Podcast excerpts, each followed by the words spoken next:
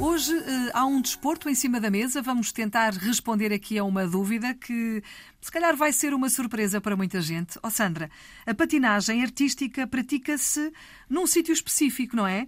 É um ringue de patinagem ou é um rinque de patinagem? Eu sei o que é que eu sempre ouvi, o que é que eu sempre disse. Também eu. Mas se calhar disse mal toda a vida.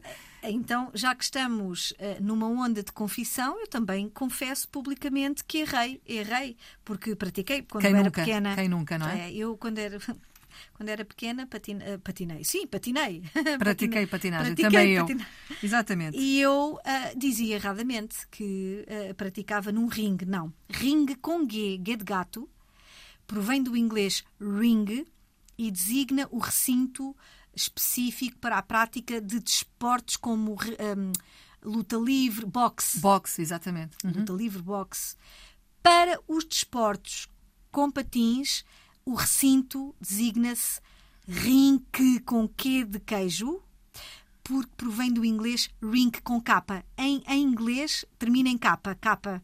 Portanto, rink com Q longo para desportos com patins, ok, patins, patinagem artística, ringue com G, recinto para outro tipo de desportos. Se calhar nunca tinha ouvido isto, mas é assim mesmo.